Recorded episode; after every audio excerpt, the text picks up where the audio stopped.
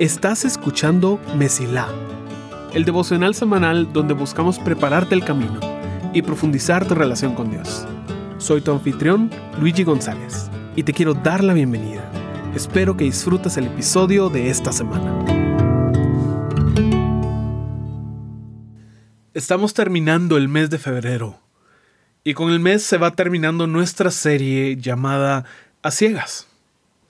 Y es que si no sabías, lo que hicimos este mes es agarrar cuatro versículos al azar de toda la Biblia para poder reflexionar y confiar en que Dios es el que lo une todo. Por eso es que hemos estado caminando realmente a ciegas. Y cada uno de estos versículos, a pesar de que parecen no estar nada relacionados entre sí, nos ha traído un reto. Y retos grandes a nuestra fe, a nuestra narrativa, a nuestras relaciones, que nos debería llevar a pensar en lo que realmente estamos haciendo. A pesar de que no hay un orden en esta serie per se, te recomiendo oírlos todos antes de este porque hoy es el final de la serie, semana número 4. Sin más preámbulo, entremos al versículo. Hemos estado en diferentes lugares. Fuimos a Isaías, uno de los profetas mayores.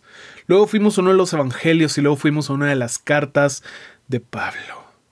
Y hoy vamos a un lugar que es muy conocido por muchas personas, pero que a menudo su simpleza nos hace creer que ya lo aplicamos a la vida a pesar de no entender el principio fundamental detrás de estos versículos. Quiero llevarte a Proverbios capítulo 15, versículo 16, donde dice, más vale tener poco con el temor del Señor que tener grandes tesoros y vivir llenos de angustia. Y tal vez a diferencia de los otros versículos, ya estás de acuerdo inmediatamente con este. Es una idea muy común en nuestra cultura, donde tal vez no es Dios, pero sí está la idea de es mejor tener pocos recursos, pero estar en paz, en comparación de sufrir a pesar de tener mucho. En círculos cristianos, generalmente se tiene esta idea de que tener mucho dinero es malo, lo cual está motivado por las situaciones socioeconómicas que vivimos y una mezcla entre resentimiento a las personas que tienen más y querer convencernos de que al tener menos, pues nosotros estamos mejor. Esta idea de que todo suma cero, de que los problemas que tenemos se compensan con estar bien, mientras que alguien que tiene mucho y no tiene esos problemas, otros problemas ha de tener, pensando que todo suma cero. Y es importante recordar que esto no es cierto, que no hay una ley de karma en el universo que dice, tienes mucho dinero, entonces te va a dar muchos problemas ah, no tienes mucho dinero, entonces te voy a dar pocos problemas. No existe tal cosa como la suerte, como el karma. Pero si hay un Dios que le da a todas las personas según ellos merecen. Pero en su infinita sabiduría y juicio decide postergar muchas cosas. Entonces, hay personas en nuestro mundo que tienen muchos recursos y están bien. Hay personas que tienen muy poco pero también tienen muchos problemas. Y claro, se siente increíblemente injusto. Pero es que el juicio de Dios viene en camino. Y Él va a pagar a todos según lo que hacen. Por eso me encanta el proverbio, porque incluye una relación con Dios. No es que el que tenga poco no tenga problemas, es que es una comparación de alguien que tiene el temor de Dios, que entiende con quién está tratando y eso lo lleva a actuar de forma responsable, tratando de agradar a este Dios. Que eso es bueno y que eso es tan bueno que aunque tuvieras muy poco, igual sería mejor tener eso que tener mucho, pero sin tener el temor de Dios. Pero bueno, posiblemente ya estás de acuerdo con esta interpretación. La idea de, sí, es mejor no tener tanto. Así que permíteme que te complique un poco más la situación. Todo este mes se ha tratado acerca de retos, acerca de cosas que nos cuesta creer y hacer. Así que escucha esto. Este proverbio aplica, aunque no estemos hablando específicamente sobre dinero y recursos. Poniéndolo de forma general, es mejor tener poco de algo bueno y tener una buena relación con Dios que tener eso bueno, pero no tener una buena relación con Dios. Y ahí nos toca llenar a nosotros esos espacios en blanco. Porque a pesar de que el amor al dinero es la raíz de todos los males, hay otras cosas que nosotros amamos. Y la idea de no querer tanto dinero, pues no necesariamente es exclusiva al cristianismo. Hay personas que de por sí no quieren mucho dinero porque han visto que les trae problemas. Así que compliquémoslo más para entender el valor de este versículo. ¿Qué es algo bueno que te gustaría tener mucho de? Por ejemplo, estabilidad. Es algo que nos gusta, es algo que buscamos en nuestra vida, que claro tiene relación con recursos.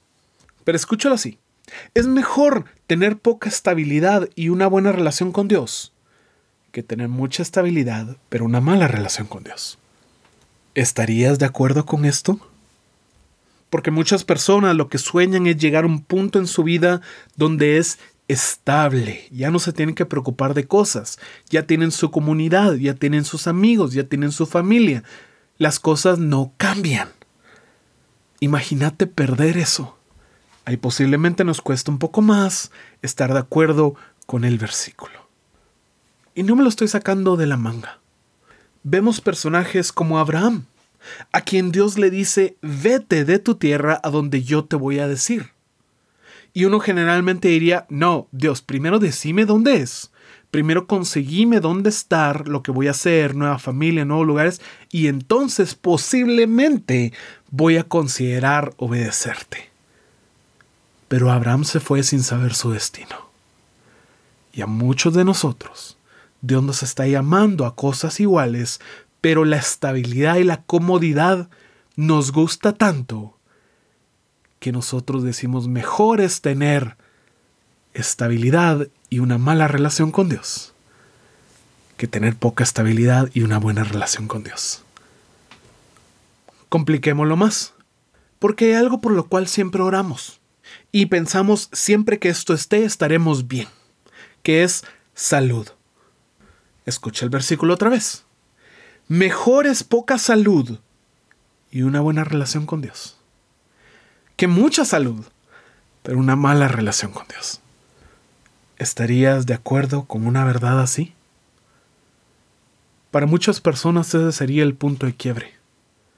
Porque la razón por la cual le oramos a Dios es para que nuestras familias tengan salud. Entonces, si yo no voy a tener eso, Dios, tú ya no me sirves a mí.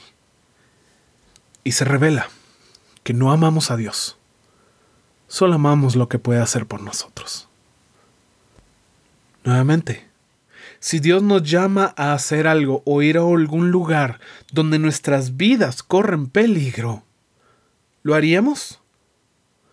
¿O diríamos, no, es mejor tener mi vida, tener mi salud y una mala relación con Dios?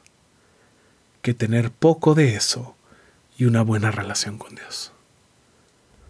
Todos, y en serio digo que todos, tenemos un punto de quiebre. Todos tenemos algo que amamos más que a Dios. Podemos cantar en la iglesia todas las semanas, decir que lo amamos, que lo exaltamos, que es el centro de nuestro universo, pero si nosotros vemos nuestras decisiones de semana a semana nos damos cuenta de que hay cosas que estamos protegiendo. Cosas de que si hubiera riesgo de perderlas, preferimos empeorar nuestra relación con Dios que soltar esas cosas. Y yo no digo que sean cosas malas. Tener salud es bueno, es el diseño de Dios para nosotros. Tener estabilidad es bueno, es el fruto de un Padre generoso pero puestas en el lugar de Dios. Estos son ídolos y son cosas que nosotros queremos más que a Dios. Y esto puede ser cualquier cosa o cualquier persona. ¿Qué sería para ti esa cosa o persona que no estarías dispuesto o dispuesta a tener menos de? ¿Soltarías a tu pareja? ¿Soltarías a tus hijos? ¿Soltarías tu trabajo? ¿Soltarías tu sentido de independencia? ¿Soltarías tu comodidad? ¿Soltarías unas horas de sueño? ¿Soltarías tu vida entera para ir al otro lado del mundo? ¿Soltarías tu comodidad para hablarle a tu vecino? Este versículo nos reta de una forma impresionante, porque nos dice que es mejor tener poco de esa cosa que nosotros queremos y tener una buena relación con Dios, que tener en abundancia eso y vivir en angustia. Como te digo, todos tenemos un punto de quiebre y todos tenemos algo, muchas cosas que amamos más que a Dios. Y este versículo nos ayuda a recapacitar. ¿Realmente vale la pena sacrificar tu relación con Dios por esto? Tu relación con tu Creador, con quien vas a estar toda la eternidad. Y aquí no estoy hablando sobre salvación o perder salvación, no estamos hablando para nada de eso. Estamos hablando de tener una buena relación con Dios de vivir con el temor del Señor. ¿Vale la pena soltar la vida que Dios nos tiene preparada por cosas inferiores? En nuestra cabeza posiblemente sabemos que la respuesta correcta es no, no vale la pena. Aferrarnos a cosas que Dios quiere que soltemos para tener una mejor vida. Pero nuestro corazón está quebrado. Nuestro corazón busca soluciones instantáneas. Nuestro corazón se ha agarrado de cosas, sueños o personas y tiene miedo a soltarlos. Y la verdad es que al escuchar esto, posiblemente digamos amén y no hagamos nada para cambiarlo. Pero te quiero invitar a dar un paso, un primer paso. Y ese paso es reconocer y estar de acuerdo con esta verdad. A pesar de que tal vez vemos que es imposible en nuestra vida en este momento. Pero estar de acuerdo con esta verdad. Porque la forma en la que pensamos cambia la forma en la que sentimos. Y la forma en la que sentimos cambia la forma en la que actuamos. Estar de acuerdo con creer.